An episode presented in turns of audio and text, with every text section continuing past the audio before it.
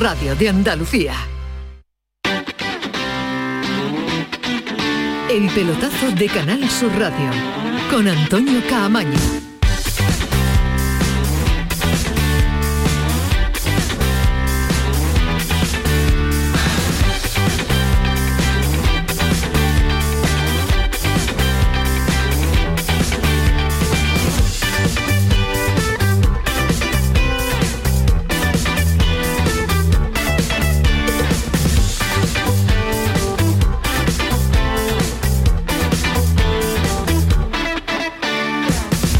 Tal? Muy buenas noches. Ya estamos aquí los del eh, pelotazo, fin de semana sin competición en liguera que hemos tenido en primera división. Sí, en segunda tuvimos toda la jornada y además un derby andaluz que ganó el Almería el pasado sábado 2 a 0 al Málaga. Pero sí ha sido un fin de semana en el que ha sucedido muchas cosas, que ha sucedido de todo porque se suspende el Brasil-Argentina porque Emiliano Martínez, porque Giovanni Lo Celso, porque el Cuti Romero y Emiliano Martínez ingresaron en Brasil incumpliendo las normas sanitarias del eh, país. Eh, fin de semana en el que ha pasado de todo porque ha habido un golpe de Estado en Guinea-Conakry, donde estaba entre otros Bono, Munir y Nesiri, jugadores del Sevilla. La selección marroquí debía jugar ayer eh, el lunes un encuentro, hoy, hoy un encuentro eh, de clasificación para el Mundial de Qatar, pero la expedición marroquí lógicamente pues tuvo que abandonar eh, el país donde se estaba produciendo un golpe de, Estado. Así que imagínense cómo viene este, esta jornada. Ahora vamos a estar en Marruecos o estar en Argentina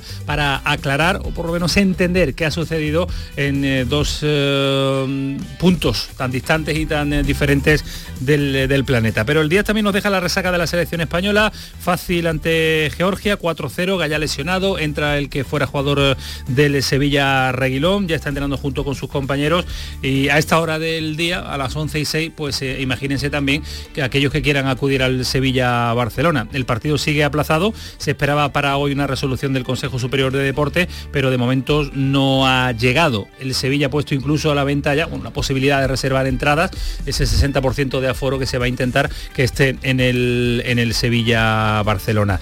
Eh, y una buena noticia también para los eh, equipos sevillanos, ambos están eh, en competiciones europeas porque la UEFA ha dado luz verde a la vuelta de las aficiones visitantes a los estadios, un 5%, así que por lo menos vamos a tener presencia de aficionados en el Benito Villamarín, en el Sánchez Pizjuán y también aficionados del Betis y del Sevilla van a poder viajar. Mínimo porcentaje, pero por lo menos se va a poder empezar a ver a los equipos cuando uno es visitante. Y además, más líos en, el, eh, en Andalucía, de un equipo andaluz, porque el Real Jaén está en una situación crítica. Desde el viernes, desde el pasado viernes, no hay ninguna actividad porque no hay garantía de cobros por parte del eh, presidente. Y esto pasa, lío en el Real Jaén, ya está pasando con la temporada ni tan siquiera iniciada. Estamos en el mes de septiembre y ya no hay garantía de, cobros. El Real Jaén que está pasando por apuros y por eh, calamidades eh, en este, en este club histórico eh, de Andalucía y también del fútbol nacional. Y en Huelva un detalle, como siempre, la afición mucho mejor que lo que ha, dado de sí el regativo de Huelva las últimas temporadas. En tercera federación, lo que es la quinta del fútbol nacional, 8.000 abonados.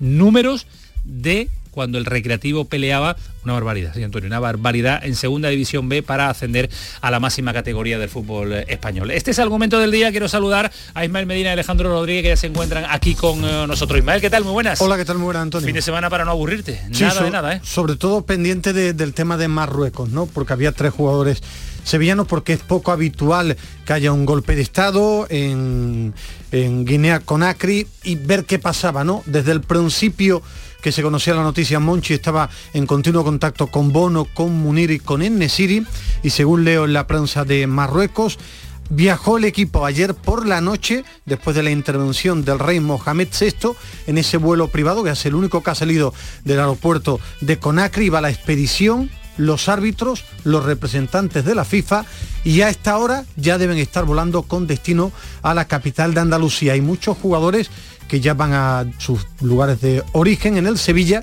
están esperando para ver cuándo pueden aterrizar aquí en Sevilla, pero volvemos a llegar un sin problemas a Marruecos, Bono, Munir y Nesiri después de haber vivido una experiencia que creo que nunca lo habrán vivido en el mundo del fútbol. Una experiencia no deseada y una experiencia que la verdad no es eh, grata vivir. De todas formas vamos a conocer desde dos vertientes eh, la vinculación directa con la federación y también con un compañero de los medios de comunicación que sucedió en el día de ayer. Eh, Alejandro Rodríguez, ¿qué tal? Muy buenas. Hola, buenas noches. ¿Te ha dado tiempo a verlo todo? Golf, golf y golf. No, no, ha dado tiempo a todo. Golf, por supuesto. Hemos visto un poquito de tenis, la selección española, ¿Y has comido, y has comido, y has dormido. Eso a veces, eso a veces incluso. Sí, sí, tampoco, tampoco pasa nada, ¿eh? por saltarme alguna comida. Pero sí, sí, la verdad es que ha sido un fin de semana muy interesante, como decía evidentemente Ismael, desde el punto de vista de los equipos andaluces, pues especialmente preocupados ¿no? con ese tema de, Marruecos. Eh, bueno, por suerte se ha solucionado todo eh, bastante bien gracias a la mediación del rey de Marruecos, como para que haya algún problema si el rey de Marruecos se mete por medio. Así que, oye, yo creo que es una, bueno, que es una buena noticia. Al final se han ahorrado el partido. O sea que, algo, algo, algo bueno hay. Por cierto, que estaba bastante cerca de ellos Monchi. Ha dicho, ha estado en, contacto con ellos. Eh, se sabe que Monchi está de vacaciones precisamente por el norte de África. Así que, que bueno, ha podido ir hasta incluso verlos. Hasta, hasta verlos a ver cómo estaban los muchachos. Aunque eso ya es demasiado, demasiado agonía ¿no? ¿no? digo en Marruecos. Alguna ah, vez están en Marruecos. Eh, era, era más fácil entrar que salir, Ismael Medina. Saben que esto es el pelotazo, que son las 11 y 10, que está Antonio Carlos Santana al frente de los mandos técnicos, que está Kiko Canterla y un día más y ya de vuelta también Paco Tamayo en las redes sociales. No se lo pierdan porque estamos hasta las 12 de la noche. Se lo vamos a contar absolutamente todo aquí en Canal Sur Radio. El pelotazo de Canal Sur Radio con Antonio Caamaño. Aquadeus, ahora más cerca de ti, procedente del manantial Sierra Nevada, un agua excepcional en sabor, de mineralización débil que nace en tu región. Aquadeus Sierra Nevada es ideal para hidratar a toda la familia y no olvides tirar tu botella al contenedor amarillo. Aquadeus, fuente de vida, ahora también en Andalucía. Comienza septiembre uniéndote a la revolución solar de Social Energy. Ahora con la luz más cara de la historia, ahorra hasta el 80% en tu factura con nuestras soluciones fotovoltaicas y aprovecha las subvenciones de Andalucía. Pide cita al 955 44 11 11 o en socialenergy.es. Solo primeras marcas y 25 años de garantía. La revolución solar es Social Energy. ¡Lunes! Dentro del área y ¡Marte! Cuidado que la suelto y gol, gol, gol, gol, ¡Miércoles! Dicen que todos los días hay fútbol. ¡Jueves! ¡Madre mía, qué golazo! Pero lo que hay son motivos para celebrar. Porque cuando juegas al cupón diario y la paga de la 11, ayudas a que miles de personas con discapacidad podamos convertirnos en nuevos campeones. Y campeonas. 11. Cuando juegas tú, jugamos todos. Juega responsablemente y solo si eres mayor de edad. Disfruta de la noche y de las sorpresas que un programa de radio te puede ofrecer. Como un gran club, con pianista y mayordomo. Y con grandes invitados, música en directo y mucha complicidad. La noche de Canal Sur Radio con Rafa Cremades. De lunes a jueves, pasada la medianoche. Canal Sur Radio, la radio de Andalucía.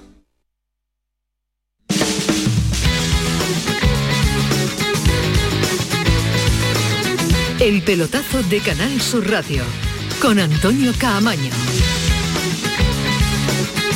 La verdad es que son eh, dos asuntos eh, diferentes. Eh, uno es crítico, uno es dramático, uno es peligroso. El de Brasil en el día de ayer, ahora lo vamos a abordar también con un compañero del, diario Olé. fue de cachondeo. Pero que yo fue de cachondeo, efectivamente. Claro, no quería yo utilizar ese término Ismael Medina, pero comparado con lo que eh, vivió Marruecos en el día de ayer es, poco comparable. Eh, se lo estábamos contando a lo largo de las últimas horas porque la expedición marroquí, con eh, tres representantes de equipos andaluz, en este caso del, Sevilla, con Bono, Nesiri y Munir, pues tenían que jugar en el día de hoy un partido amistoso clasificatorio para el Mundial de Qatar ante Guinea Conakry, no Guinea Ecuatorial, Guinea Conakry, y en el día de ayer, pues nada más y nada menos que Alfa Conde, el que era presidente de Guinea, fue detenido en un intento de golpe de Estado. Están en el grupo 1 de la fase de clasificación para el Mundial. Era el segundo partido, Marruecos ganó el primero, tres puntos. Están en su grupo eh, la República de, Guinea y también está Guinea-Bissau y Sudán. El partido se tenía que haber jugado hoy, como comentábamos, golpe de Estado, estaba toda la expedición en el hotel con tres representantes del fútbol andaluz, estaban Munir, eh, Enesiri y Bono, también un antiguo jugador del Málaga, que creo que también estuvo en el Almería, en el Ceuta, en el Melilla, el portero Munir, Sí, Munir, el portero, es el portero, está ahora en Turquía, es el suplente de Bono, y allí conoce la noticia, lógicamente el hotel era un búnker, habían viajado en un vuelo privado y eh, se mete de lleno el rey Mohamed VI y por eso puede salir la expedición que eran jugadores, cuerpo técnico, pero me ha llamado la atención cuando leía la prensa hoy en Marruecos, los árbitros del partido Los árbitros vieron el, el momento, vieron y los representantes de la FIFA. Claro, ¿Por claro. qué? Porque es el único vuelo que ha tenido permiso para salir del aeropuerto en momentos muy delicados. El avión Muy- del rey, ¿eh? Sí, el el avión del del rey, no un avión que ha dispuesto el rey, no, no, el avión del rey. y se llamó el rey y sí. abrieron el aeropuerto. Monchi estuvo en continuo contacto. Eso te con quería preguntar, Ismael. Eh, Monchi, vinculación directa, lógicamente, Sí. y pero hubo momentos de preocupación en el club porque la situación era crítica. Hombre, es que la- las noticias que llegaban, golpe de Estado, eh, imágenes eh, con, con lo que estaba sucediendo, todos en un hotel, cómo puede salir del país, no era fácil. es decir, No, aparte lo- que no, no hay nada más mediático si estás dando un golpe de estado que a lo mejor Claro. hacerle la vida imposible a un equipo de a un fútbol equipo de fútbol. otro es país, que, ¿no? Es que por llamar, por comentar, en la selección de Marruecos juega Raf. A Raf del Paris Saint Germain. Sí, sí, es decir, sí. que hay algo más mediático. repercusión. Claro, eh, imagínate la repercusión. Por eso estaban en continuo contacto con los jugadores que le comentaban a Monchi que estaban en el hotel, que estaban bien. También le comentan cuando iban al aeropuerto, cuando ya están en el aeropuerto y cuando sale el vuelo. Es decir, iban en continuo contacto, según me comentaban hoy en el Sevilla, para tener tranquilidad Monchi, que Monchi que era el interlocutor con los tres esto es una suposición mía, imagino que con Bono, que es alguien eh, centrado, eh, tipo con, con la, con la mente muy bien puesta, con la cabeza muy bien puesta, eso ya no es notición mía, si hablaba con los tres o era Bono el intermediario. Una, un apunte, sí que hay una cierta vinculación, luego si queréis lo abordamos un poquito más, eh, de, de una manera más detenida con el partido de Brasil-Argentina, porque ¿qué va a pasar con el partido de Brasil-Argentina? No se sabe. Siempre hay No vinculación porque tiene, va a tener consecuencia en el calendario nacional. A eso me refiero. Claro. O sea, ¿cuándo se va a encontrar la fecha para el Brasil-Argentina? Se está diciendo que no, que lo que hay que hacer es suspender el partido porque es un problema generado en Brasil, que Argentina no tiene ningún problema. Y mientras Brasil dice, ya, pero no ha sido un problema de fútbol, ha sido un problema de nuestro gobierno que ha decidido por el protocolo de actuación hacerlo de esa manera en mitad del partido. Aquí, evidentemente, tampoco es un problema de fútbol de Guinea-Conakry, es un problema eh, político-social. Pues veremos a ver si este partido se repite, si no se repite, si se le da por perdido, si le da por ganado a Marruecos. Yo creo que se tienen que jugar ambos. Se deberían jugar, pero vamos a ver qué ocurre Salen porque no hay fechas. ¿eh? No, salen perdiendo los clubes, pero al final Otro está, problema está más. en juego un mundial. Lo que pasa que al final mi teoría de que los que mandan en el fútbol son un desastre y es de cachondeo. Mm, Bueno, lo de lo de la- lo de Guinea no se puede prever que puede No, haber un golpe de estado, pero lo de Brasil argentino sí. Bueno, eso Sí, es que se sabía. Sí, eso se sabía y es de cachondeo porque el calendario que está muy comprimido se tenía que haber hecho eso algo antes. Los problemas se solucionan cuando ya está todo en marcha. Es el gran problema que tiene FIFA, UEFA, eh, la Conmebol, la CONCACAF, todos es de cachondeo porque son gente que no trabajan por el bien del fútbol.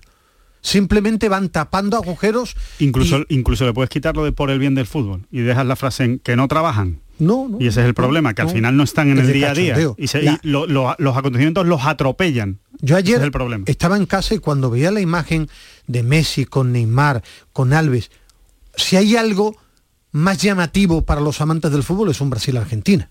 Eso para el mundo entero. El clásico. Y que lo que yo ayer estaba viendo en televisión es de, lo más ridículo y lo más lamentable que yo he visto yo creo que en mi vida.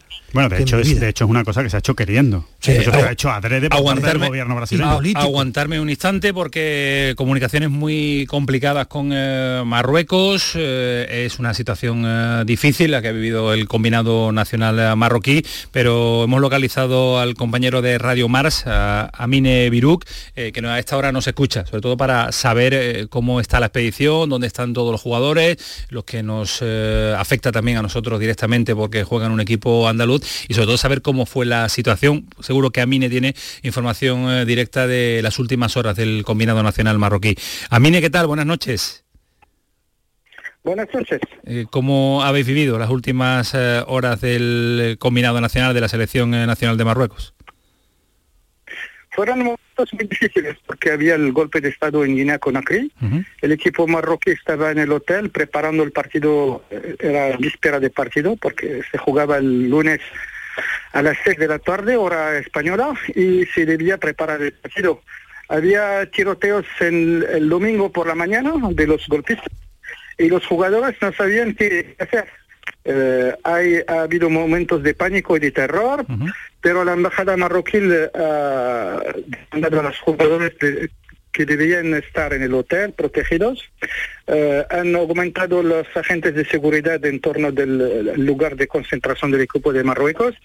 Y después ha habido negociaciones entre las autoridades marroquíes y las nuevas autoridades de Guinea para poder eh, dejar salir a los jugadores del equipo de Marruecos, el staff técnico y eh, los acompañantes para poder entrar en Marruecos y volver a casa. A mí tuvo que ser tuvo que ser muy duro ¿no? para, para la selección, para los jugadores, para todos los eh, que estaban en, Guinea, estar en el hotel y estar escuchando, claro, para la familia sobre todo que llegaba la noticia y estar escuchando tiros. Los, los tiros han, sido esporádicos porque estaban lejos de la zona de, del golpe de Estado que estaba en, en, la, eh, en, la, región de Calum, el barrio de Calum, eh, donde están los ministerios y el palacio presidencial. Ellos estaban a 5 o 10 kilómetros del, del, lugar del golpe de Estado y eh, se escuchaban tiroteos de lejos, pero no, su seguridad no ha sido amenazada. Pero había momentos de pánico. Cuando, cuando estás en un país extranjero, eh, aprendes que hay un golpe de Estado y que la situación es eh, indecisa, no sabes qué hacer. Debías referirte a la embajada que estaba, al embajador y a las autoridades marroquíes que estaban ahí, y después eh, guardar contacto con Rabat para poder tomar las decisiones adecuadas. los jugadores debían comunicar con sus familiares en, Marruecos y en España o en otros países, porque la mayoría eh, juega eh, en, Europa, en Francia, en España, en Inglaterra, en Italia. Y después ha habido momentos de negociación. A las 8 de la tarde, hora española, ha habido la decisión que eh, las autoridades guineas permitían al equipo de Marruecos dejar el hotel y después ir al aeropuerto donde estaba esperando el, avión. Han tenido con un vuelo especial. El avión esperaba desde el viernes pasado.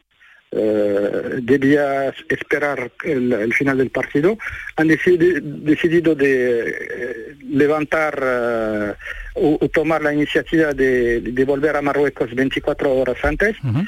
Eh, han tomado el avión a las 10 de la noche y estaban en Rabat tres horas y media después. Ahora están en eh, el centro Mohamed VI de, fútbol, en Mamora, eh, cerca de Rabat, y esperan la decisión de la FIFA. Todo está en, la mano de las manos de la FIFA, que puede posponer el partido a otras fechas o decidir que el partido se puede jugar en terreno neutral por ejemplo, el miércoles o el jueves. ¿De esta semana? Sí, sí, sí, de esta semana, porque... ¿Están los jugadores volando de vuelta?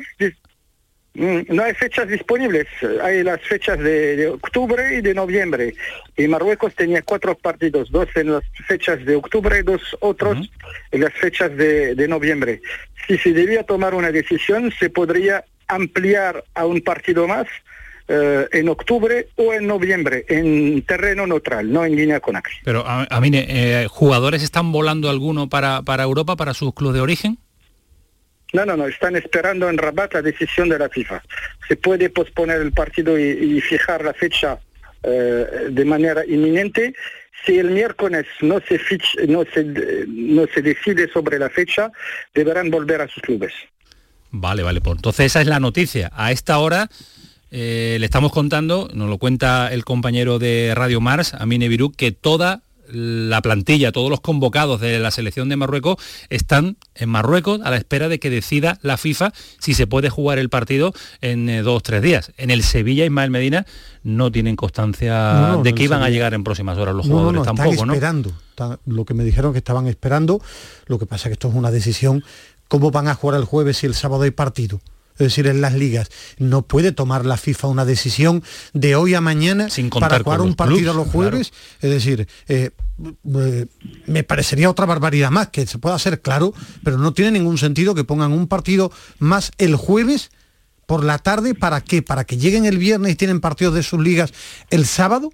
No tiene mucho sentido en todas las ligas, pero como la FIFA, Lío con la FIFA CACAF, hace lío- tantas lío barbaridades que FIFA. siguen en Rabat, el compañero es el que lo No dice. lo Eh, en, la, en la noticia. Ahora, a mí desde fuera me parecería otra barbaridad, que es posible con la FIFA, seguro, pero jugar el jueves, A mí, eh, yo imagino que tendrán que decidirlo pronto, ¿no? Porque no van a estar los jugadores concentrados a la espera de que la decisión de la FIFA se posponga dos, tres días. Tiene que ser eh, de, inmedia- de inmediato, ¿no? Se debe tener un, un fecha, una fecha límite. Si no se decide mañana por la mañana qué, a qué lugar y dónde se va a jugar y a qué hora, eh, deberán liberar los- a los jugadores, Claro. sabiendo que tienen partidos el sábado y domingo y después hay partidos de compromisos de Champions eh, el martes y miércoles.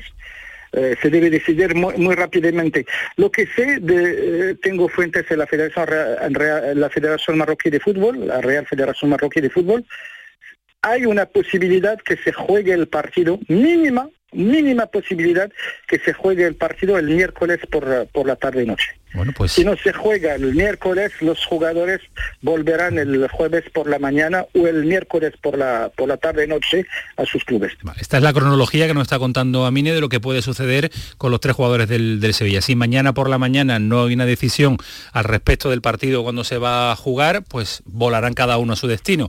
Que mañana por la mañana tienen conocimiento de que se va a jugar, como límite será el miércoles por la noche para que por lo menos puedan llegar a España, en este caso Andalucía, el próximo jueves. Eh, Amine, ¿y Marruecos ha hecho alguna petición? O sea, ha dicho, mira, pre- preferimos ya no jugar, dejarlo para, para más, o al revés, o Marruecos ha dicho, oye, nosotros estamos aquí dispuestos a jugar porque, porque ya que estamos aquí vamos a aprovechar y si es el miércoles, el miércoles. ¿Qué- ¿Cuál es la postura oficial de Marruecos? Si es que se sabe.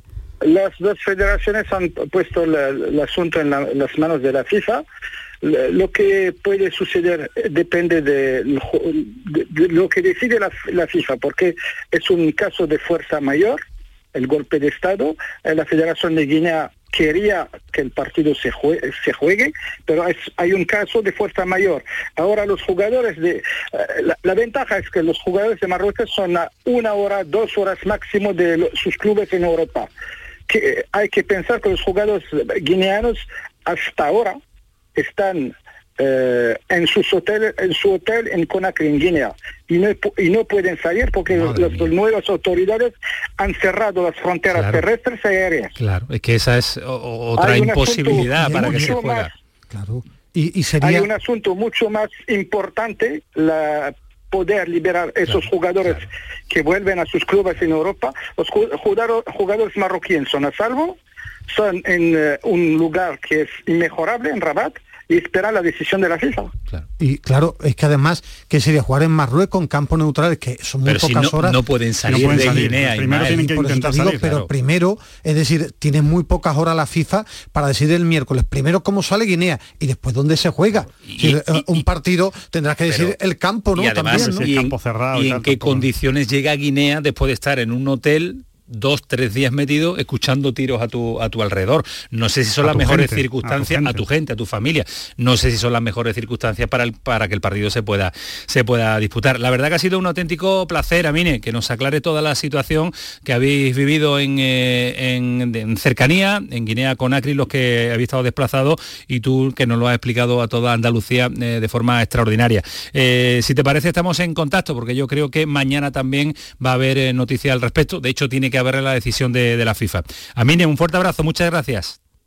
Estoy a su entera disposición. Muchísimas gracias. Espectacular el eh, testimonio y la situación por la que atraviesan eh, determinados jugadores, ya no tanto los de Marruecos, sino los de Guinea Conakry. Los de Marruecos, como nos acaba de contar Amine, entre ellos tres jugadores del Sevilla, están a salvo, están a la espera de saber si la FIFA mañana determina si se juega o no el próximo miércoles. Todo nos lleva a pensar que va a ser muy difícil que Muy se pueda jugar este partido, Con o- la FIFA- aunque con la FIFA con de por medio no se puede, No, se puede primero, primero tienen que salir los jugadores, es que, es que es lo más importante. Pues eh, esto es lo más preocupante cuando se vive un golpe de estado y se vive y se escuchan armas y tiros a, a- a su alrededor, alrededor de, de unos deportistas que estaban concentrados para competir. Lo de ayer tiene otro carácter, lo hemos definido perfectamente al inicio del eh, programa. Suena a cachondeo lo que sucedió en el día de ayer. Le ponemos en antecedente porque el partido se suspende porque cuatro jugadores ingresaron en Brasil incumpliendo las normas sanitarias del, eh, país. Mm, Anvisa, que es la Agencia Nacional de Vigilancia Sanitaria, en el minuto 5 se mete en el terreno de juego y dice que estos cuatro jugadores han eh, falsificado, han alterado la información necesaria para ingresar en el país. Agente Anacleto. Sí, sí, esto sí suena, esto sí suena a risa. Vámonos hasta Argentina. Juan Pablo Méndez, compañero del diario Le. Juan Pablo, ¿qué tal? Muy buenas. Muy, muy buenas noches para ustedes, muy buenas tardes para mí. Es un gusto, como siempre, hablar con ustedes. El gusto también eh, es nuestro desde aquí, saludarte desde Andalucía. Es verdad que es muy diferente lo que hemos contado ahora desde eh, Marruecos, Guinea, Conakry, eh, lo, de, lo de Brasil, lo de Argentina, 24 horas después, ¿qué reflexión te lleva, te lleva a poder contarnos? Que es, el, que es una pena, ¿no? Un tremendo dolor que un partido que está muy bien valorado en el fútbol internacional como el clásico Brasil-Argentina haya, haya tenido ese escándalo, un partido que termina con muchos interrogantes que absurdamente no tienen respuesta, que ustedes supongo que los habrán hablado. O sea, ¿por, qué si, eh, si cual- cualquier ciudadano que del mundo sabía que había cuatro jugadores que venían de la Premier League, que habían jugado en la Premier League con situaciones públicas, por trabajo público, que partidos que se ven por televisión, ¿por qué los dejaron entrar si no podían entrar? ¿Por qué eh, eh, los dejaron entrar a la cancha, al estadio, y por qué eh, eh, no, no- no suspendieron el partido antes de que empezara? ¿Por qué no, si se sabía que iban a ser titulares, que iban a jugar? Está comprobado porque hay videos que las autoridades de Anvisa ingresaron al estadio del Corinthians donde se jugó el partido dos horas antes. Y, y- y- y entonces, ¿por qué, ¿por qué esperaron a que se jugaran cinco minutos? Claro, eso, es, Porque, eso, es, eh, o sea, eso es lo que no se absurdo. entiende, Juan Pablo. Eh, si lleva tres que no días concentrado, Yo sí lo entiendo. Yo creo que es un tema político. No hay ninguna otra que era una forma de llamar la atención, Sí, una decir, forma de querer yo- mandar yo no un vivo mensaje. en Brasil, pero debe haber problemas políticos, no sé si de partidos, de líos, no tiene ningún tipo Lleva de cuatro sentido. ministros de sanidad en los últimos Sí, meses. Es decir, eh, está por encima del fútbol y querían utilizar el fútbol como imagen para denunciar algo que no sé si es del Estado de Sao Paulo, si del propio país, no tiene ningún sentido, porque mi hermana sabía, mi hermana que no sabe de fútbol, sabía que Los Celso eh, estaba con Argentina, que viene del Tottenham y que llevaba tres días allí, es decir, está por encima del fútbol, querían esta imagen. Yo no sé quién, Bueno, pero yo por les puedo aportar de esto, eh, les puedo aportar. El gobernador de San Pablo es opositor político a Bolsonaro, eh, apellido Doria, y pretende ser candidato a presidente de Brasil. Madre mía. Eh, pues ustedes está. hablan de la cuestión política y quizás por ahí puede haber alguna respuesta, ¿no? Pero, eh, ¿qué, qué- qué- pensamos si no? Porque es el absurdo, eh, creo que cualquier oficial de migraciones del aeropuerto de Barajas sabe si llega David De Gea, que, que, que, que juega en el Manchester, por ejemplo. Claro. Eh, lo sabe. ¿Y cómo no lo van a saber en Brasil si los partidos se ven en todos lados? ¿no? Y la Anvisa sale a declarar, habla con la prensa argentina y dicen que les habían avisado que no, que no podían jugar, que tenían que irse, pero después dicen que la Conmebol, con las autoridades de la FIFA y la Asociación del Fútbol Argentina y la Confederación de Brasileña de Fútbol, habían pautado que sí se podía jugar. O sea, creo que creo que eh, eh, es escandaloso por lo absurdo por, eh, y, y, y por lo que ustedes dicen. O sea, que hasta, que- hasta qué punto se estaba metiendo la política en el fútbol, ¿no? Hay, hay- hay una imagen, perdón Antonio, compañero, una imagen para mí que demuestra que es algo político, que aparece un señor, señor allí con una pinta que se acerca a Cuña y Otamendi en medio del campo en un partido eh, Un señor desafiante. armado, ¿eh? que iban armados. No, no, eh, eh, pero desafiante, es decir, tú buscas algo, tú no, tú no te metes en, yo no he visto nunca que se meta un señor en pleno partido para intentar Es suspenderlo. ridículo, es claro. ridículo. Y después, eh, claro que alguno puede pensar, esa foto. claro, a- la gente, algún oyente puede pensar, si hay una norma es para todo el mundo, perfecto, perfecto, pero hoy leía un dato tremendo, antes de la Copa América, cuando vienen los jugadores brasileños que están en el Reino Unido, llegan a final del mes de mayo y a principios de junio juegan partidos clasificatorios para el Mundial y no pasaron la cuarentena. Ahora opinamos y ahora quiero abrir el debate también con eh, Falipine de Pedro Lázaro, pero para que nos pueda seguir informando el compañero del diario Le, eh, Juan Pablo Méndez. ¿Cuándo se puede jugar el partido? Hoy la FIFA ha manifestado que está estudiando después de todo lo que ha recibido, toda la información requerida. Eh, ¿Se sabe algo al respecto o va a ser eh, difícil eh, saber una fecha, Juan Pablo?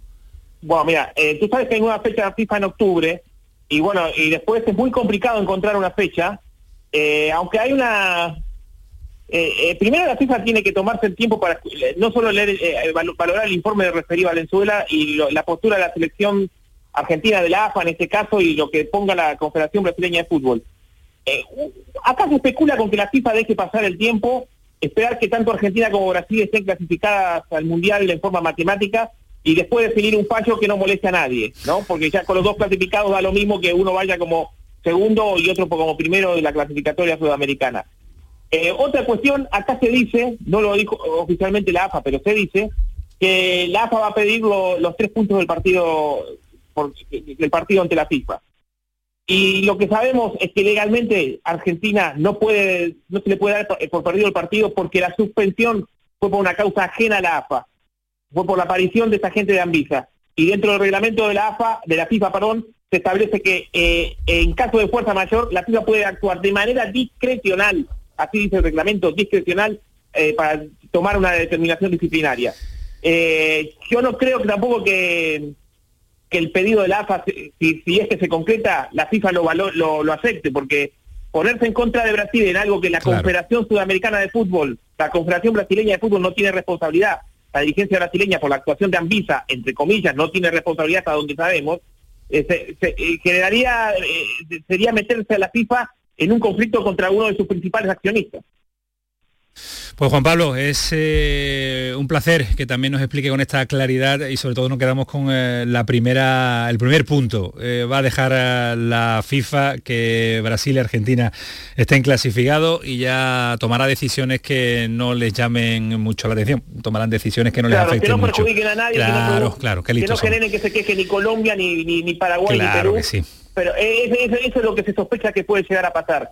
Eh, eso es lo que se sospecha. Veremos, quizás la FIFA actúa más rápidamente. Sí. Indica ahora cómo va a encontrar una fecha para jugar el, el próximo par- Correcto. el partido si hay que volver a jugarlo. Nosotros no la encontramos visualizando el, el calendario. ¿eh? No la Es encontramos. imposible, sí que es imposible, es imposible. Eh, gracias Juan Pablo, un abrazo fuerte. Bueno, gracias. Gracias al compañero del diario Le, que vayas dos conexiones espectaculares. Querías tú decir algo, Alejandro, No, lo- lo único que la decir- diferencia de, de- de un no, país a otro. No, no, no. Lo, que, lo único que iba a comentar es que, eh, que estoy totalmente de acuerdo, que creo que al final lo que van a esperar es que se clasifiquen por sus propios medios. Ya dará igual quien quede por encima, porque lo importante es estar en el Mundial y que es un clásico, por otro lado, de políticos y, y- y directivos, Este que es es, que, mundo- los, que los problemas se arreglen solos. Este es el fútbol, es verdad, es verdad. Este es el fútbol mundial. Miren, miren un sonido de los brasileños y argentinos eh, dialogando sobre el césped en el día de ayer eh, en ese estadio arena de Sao Paulo. la FIFA y todos los que nos pusieron pero lo hicieron, lo hicieron de, de una manera equivocada, pero avisaron antes, los jugadores estaban. Avisaron antes, Messi, Messi, Nosotros te llegamos digo, acá, te lo digo, acá te niño, ¿por qué no fueron a buscarlo al hotel? te- ¿Por qué no fueron a no, buscar no, administrativamente? Te lo digo administrativamente. No, no. Estamos hablando de las mejores selecciones Este- del mundo, Brasil y Argentina. Esto es un ejemplo de lo que es el, el fútbol diálogo, mundial. para aquellos que no conocen la BON, está Messi, está Neymar, está Juninho, ¿os acordáis el pequeñito del Atlético de Madrid? Juninho ese Juninho, ¿no? no, no, ese No, es ¿el el, del Lyon? Es el del, este es el Juninho pequeñito que es el delegado de, de Brasil y es el, digo, para que vean las imágenes, el pequeñito que está dialogando, haciendo gestos con la mano en ese diálogo que después se une Tite, el seleccionador de Brasil, y Scaloni, el seleccionador Quiero de escuchar también, estamos escuchando a Ismael Medina- estamos escuchando a Alejandro Rodríguez, quiero ampliar el debate unos minutos, unos instantes también con eh, Fali Pineda y con Pedro Lázaro. Pedro, ¿qué tal? Muy buenas. Hola, muy buenas noches. Mm, Tú tienes experiencia de haber vivido conflictos de todo, de todo, eh, de todo tipo, pero ¿te sigue llamando la atención lo que sucede en el fútbol mundial a esta, a esta hora en este momento? Me sigue llamando la atención lo que sucede en el mundo, porque es un auténtico disparate. La imagen ayer entre Brasil y Argentina creo que demuestra ese, ese disparate en el mundo del fútbol y en el mundo en general, porque creo que lo habéis apuntado. Esto tiene una motivación política evidente. Anvisa es la que ha gestionado peor la situación de pandemia en todo el planeta. Eh, Jair Bolsonaro, el presidente ultraderechista de Brasil, está llevando a Brasil prácticamente a una situación de, estado fallido y lógicamente Anvisa ha vuelto a cometer errores de bulto, lo decía Messi en ese testimonio que, que estáis- llevamos Más de 48 Tres días, horas en el claro, país. claro. Todo el mundo sabe dónde ha estado Lo Celso y el resto de jugadores de la Premier. Mm, Esto se ha hablado en la Eurocopa. Mm, Reino Unido había puesto condiciones de cuarentena que, que se hablan, se negocian entre gobiernos y al final se, se llevó a cabo la Eurocopa sin ningún tipo de problemas, pudiendo ir ahí los jugadores de, de la selección española. La situación de Comenbol es prácticamente la misma. Esto es un absoluto disparate deportivo y un disparate político que es el ejemplo de- de- del mundo en el que estamos viviendo. ¿no? Eh, Fali, compañero del país, ¿qué tal? Muy buenas noches. ¿Qué tal, amigo? Buenas ¿A ti te ha sorprendido algo de este fin de semana Sí. marcado por, por esta intensidad internacional?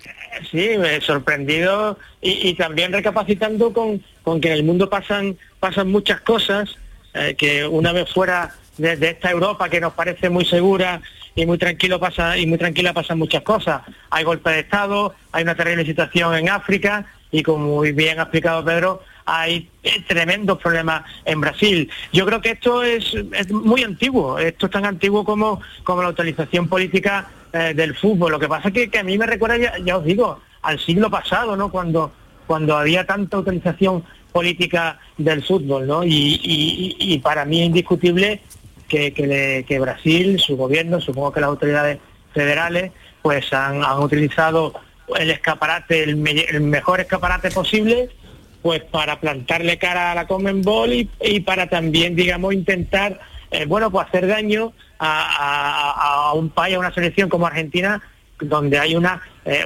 absoluta rivalidad ancestral, ¿no?, entre brasileños y argentinos, con un presidente del cariz de, de- de Bolsonaro. Yo tampoco quiero entrar en muchas cuestiones políticas, No, pero, mejor que no. pero es Lo que evidente que, que trasciende claro, lo deportivo, lo, lógico que claro. trasciende lo deportivo. sí. Exactamente, que, que, que bueno, que estas cosas, estas cosas pueden ocurrir y, sorprenden, pero, ocurren, ¿no? Golpe de Estado, utilización política, algo tan antiguo como la historia de, la humanidad y la utilización del- fútbol. Yo lo que sí eché de menos ayer, eh, no me sorprende en ese postpartido es ningún representante con fuerza de la Conmebol ponerse delante de los jugadores. Yo he dado el permiso, aquí están los escritos y aquí voy yo por delante.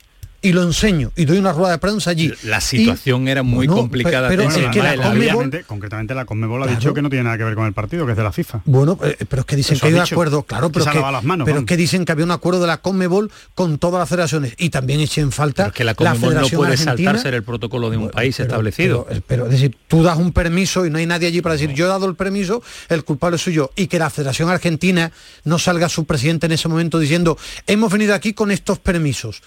Es decir, nadie da la cara tampoco en el fútbol. Fue ridículo, pero nadie vi yo ayer. Es decir, no puede ser que Alves, Alves, Neymar y Messi estuvieran allí tomando la responsabilidad con representantes de Conmebol, con presidentes de federaciones brasileñas y argentinas, con todo lo gordo que estaba pasando ante los ojos de todo el mundo. ¿eh?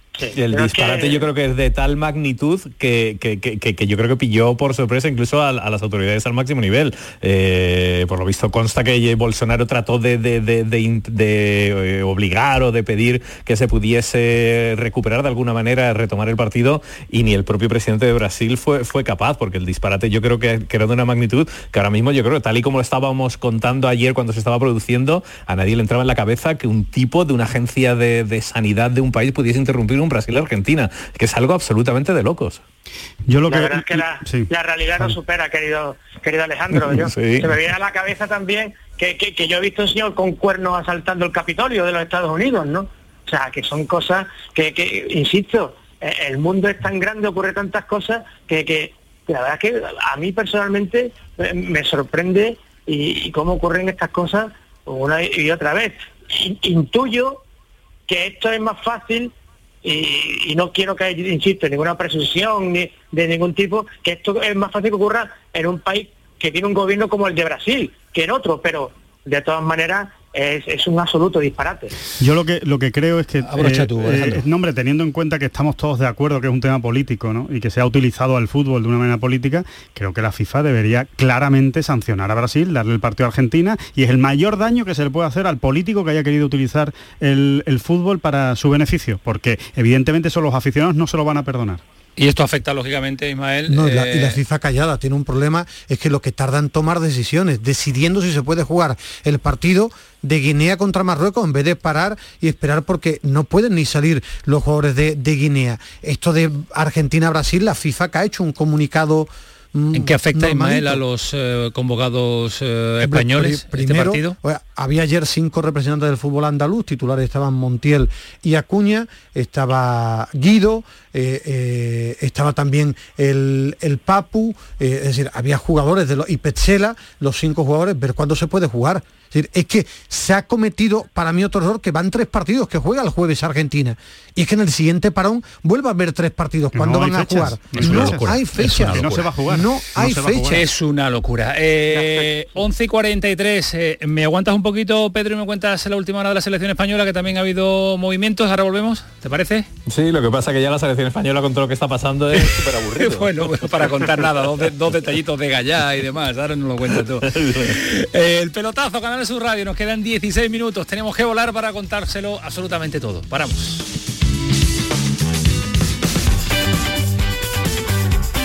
El pelotazo de Canal Sur Radio con Antonio Caamaño. Cartuja Oposiciones. Consigue ser funcionario y soluciona tu futuro. Oposiciones de magisterio, todas las especialidades. Justicia, prisiones, administrativo, auxiliar administrativo, grupos para el Estado y para la Junta de Andalucía. Obtén tu plaza asistiendo de forma presencial, en directo a través de videoconferencia o grabadas en cualquier momento a través de nuestra plataforma www.cartujaoposiciones.com. Nuestra gastronomía te acerca a nuestros pueblos. Platos elaborados con productos kilómetro cero, vinos de la comarca y postres típicos de nuestra tierra. Disfruta de una deliciosa manera de hacer turismo consumiendo productos locales. Todo un viaje de sabores. Sabores de la provincia de Sevilla. ProDetour. Diputación de Sevilla. Vente a Dimarsa, ponte en mis manos y dile chao, dile chao, dile chao, chao, chao, empieza ya tu autoconsumo, nuestro petróleo es el sol. Di que sí. Únete al cambio. Dimarsa.es. Oye, ¿qué pipas estás comiendo? ¡Qué buena pinta! ¿De verdad me lo preguntas? ¿No las reconoces? Pipas hay muchas en el mercado. Sí, pero pipas reyes son las auténticas, las de siempre, con sal y sin sal. Incluso las del león son de frutos secos reyes. Que sí, que sí, me ha quedado claro. Frutos secos reyes, tus pipas de siempre. La mañana de Andalucía con Jesús Vigorra. Un programa informativo. Tenemos alguna última hora que ha trascendido. De entretenimiento. Y día de la vaquita marina que felicitamos a todas las Que te ayuda. Que está aquí Joaquín Moekel para ti. ¿Qué te pasa, mujer? Y te divierte. Pues yo en la hoguera pondría unos filetitos de secreto ibérico, pondría... La mañana de Andalucía con Jesús Vigorra. De lunes a viernes desde las 5 de la mañana. Quédate en Canal Sur Radio, la radio de Andalucía.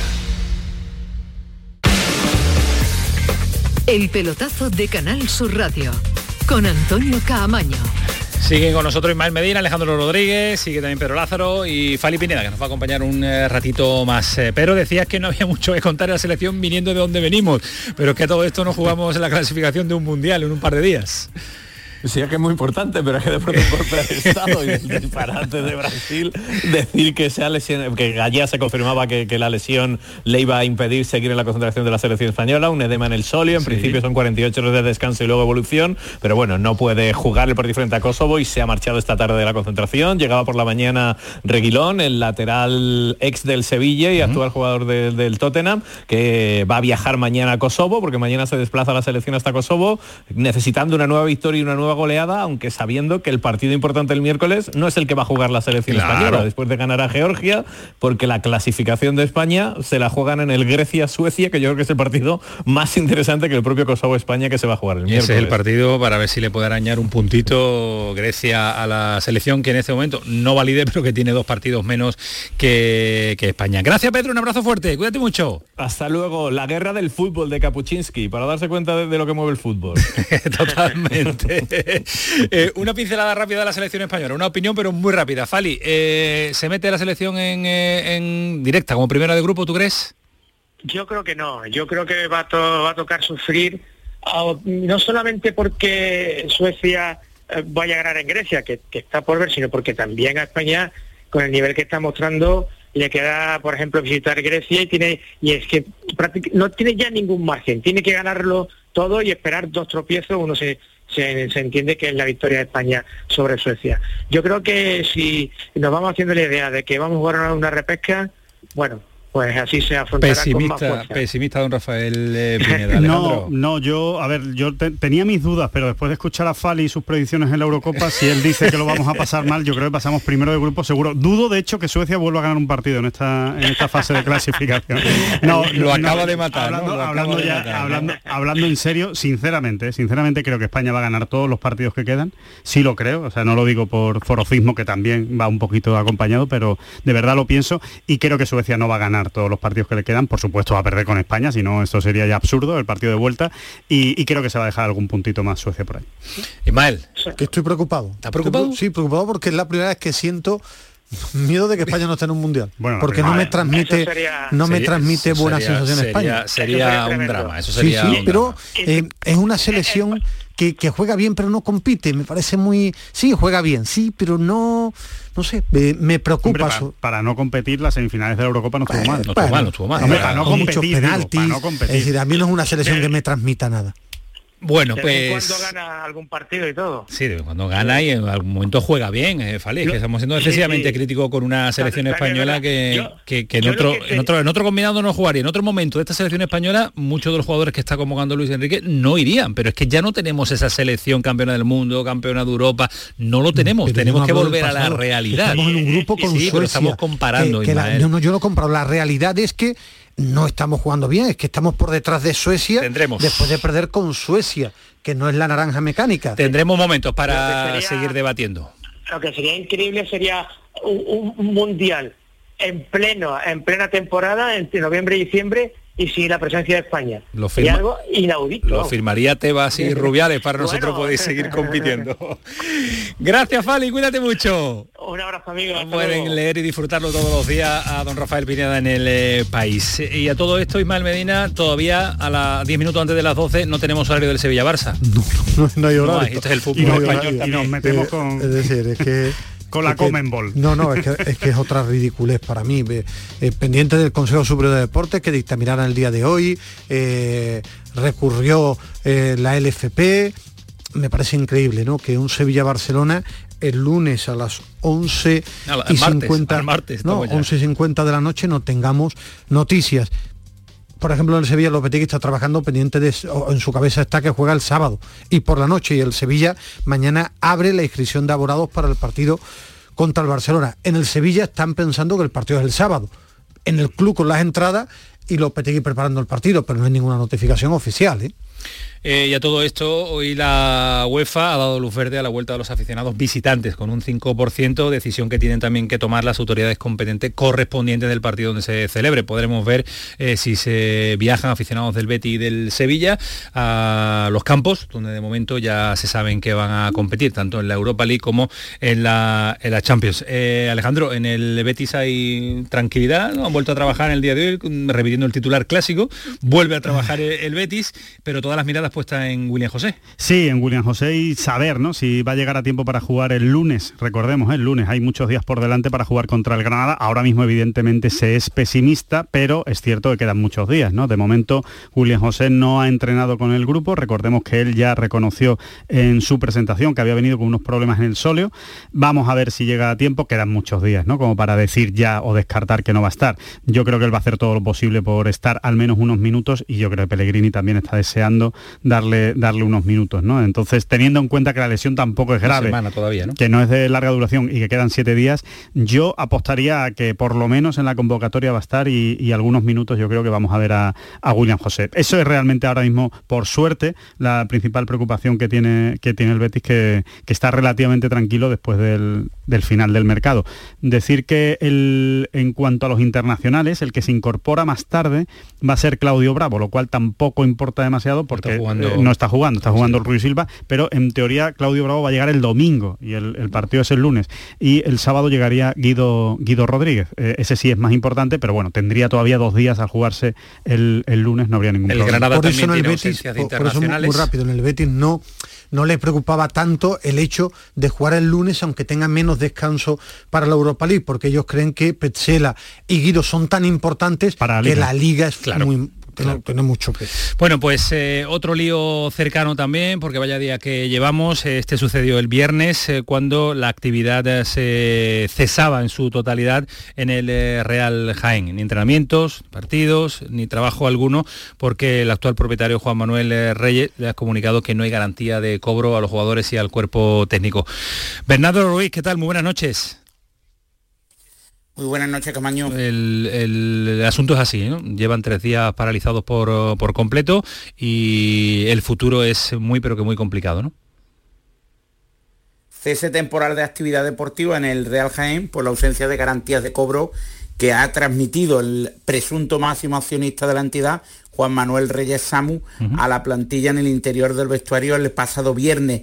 La principal noticia positiva es que el director deportivo del Jaén Paraíso Interior de Fútbol Sala, Nicolás Sabariego, se ha reunido con el alcalde de la ciudad, se ha reunido con el ayuntamiento y presuntamente reúne a un grupo de empresarios de la ciudad preparados para asumir la posible deuda del Real Jaén y conceder viabilidad al proyecto deportivo institucional de un club que pronto será centenario.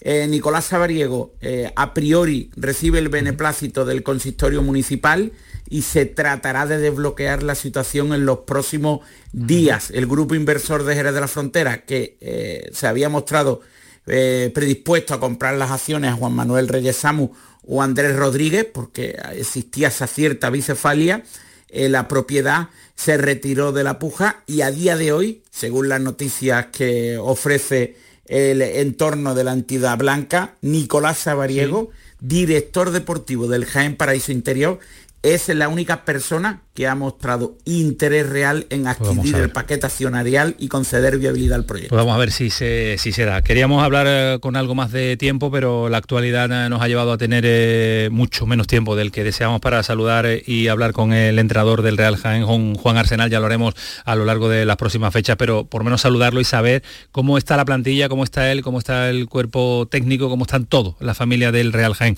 Juan, ¿qué tal? Muy buenas noches. Hola, buenas Antonio, ¿qué tal? Un placer volver a hablar contigo. Igualmente, en otro momento ah, hablamos con más tranquilidad, eh, pero por lo menos eh, saber cómo estáis, cómo lo, cómo lo estáis llevando. Bueno, pues eh, impacientes, ¿no? Impacientes porque, bueno, eh, sabíamos que la situación era complicada allá por el día 9 de, de agosto para empezar una planificación de pretemporada, ya empezábamos tarde eh, debido a la inseguridad que había en el club, pero bueno, eh, confiábamos que con el paso de los días la situación se podría solucionar, intentamos planificar un equipo, repito, a pesar de la incertidumbre y de las dudas, y bueno, cuando llevamos tres semanas de, de trabajo, pues nos hemos visto obligados a parar eh, por la falta de, de viabilidad económica y, y de proyecto ¿Y deportivo. qué estáis. Juan? Cada, cada uno en casa, todos en casa esperando noticias, ¿no? Sí, claro, esperando noticias, eh, porque bueno, es duro empezar con la situación que hay, que te digan que, que- que no se puede empezar eh, económicamente hablando, ¿no? Y bueno, a partir de ahí, pues fue un shock y bueno, estamos en un club, como había dicho el compañero, en un club centenario, con una masa social importante, con una federación de peñas y con un ayuntamiento que estoy convencido de que al final buscará la solución. Pero a día de hoy y, pensando en la semana que viene ya empieza la competición, pues estamos sin, sin campo para poder jugar, eh, sin fichas tramitadas, con la comisión mixta que se tiene que hacer cargo y en ese aspecto pues eh, la inquietud es eh, palpable y, esperemos que se solucione todo lo antes posible. Pues eh, Juan, eh, pedirte disculpas por el tiempo que tenemos disponible de este pelotazo, pero nos comprometemos a que próximos días podamos hablar con mucha más tranquilidad y sobre todo que nos puedas contar una buena noticia, recuperar cierta normalidad, normalidad, relativa normalidad, para que el Real Jaén por lo menos pueda, pueda salir a competir. ¿Te parece? Ojalá y así sea y seguramente que vamos a poner todo lo que está en nuestra parte pues para que el Real Jaén siga vivo y pueda competir. Hablamos estos días, Juan, gracias. Muy bien, gracias a ti. Un abrazo hermano, fuerte. siempre. Adiós, Bernardo. Esperemos que se solucione. Ojalá que así sea. Y con empresarios de Jaén, preferentemente, para evitar situaciones de este tipo. mucho mejor si es en casa, pero lo primero y la prioridad es salvar al Real eh, Jaén Ismael Medina, que hay problemas en todos sitios, Qué pena. madre mía. Sí, hombre. Tremendamente preocupantes, ¿no? Antes de empezar Y la triste. temporada y triste, ¿no? Lo escuchaba el entrenador y uno se pone en la piel de, de esos chavales, del propio entrenador, de la gente de, de Jaén. Todo es el Real Jaén, un club Sí. centenario que sí, está pero sufriendo la realidad es lo que están viviendo, eso es lo, eso es lo triste, ¿no? Lo que comentaba el entrenador, ¿no? ¿Cómo vas a afrontar la temporada si no sabes si vas a poder jugarla? Es tremendo, es tremendo y uno piensa en, todos esos gestores ¿no? que han pasado al frente del Real Jaén, cómo se puede llegar a esta situación en un club tan importante, o sea, un club que, que debe generar tantos recursos y con una afición como la que tiene el Real Jaén. Yo realmente creo que hay que ser muy zote, hay que ser, muy zote. muy torpe y, Es que yo creo que- que y- le- y hacer una mala gestión, Es que una el horrible fútbol- gestión para llevar al Real Jaén Bueno, el recreativo fútbol- está en situación Claro, parecida sí, ¿eh? y se por ahí vamos, por ahí va. 8.000 Que se lo 8.000 mire. abonados. Es que lo complicado en el fútbol es que llegue gente coherente y normal. Eso es lo difícil en el fútbol, por lo que vivimos. Medina, he estado pendiente estos días de en golf. Habitualmente, solo, solo verlo.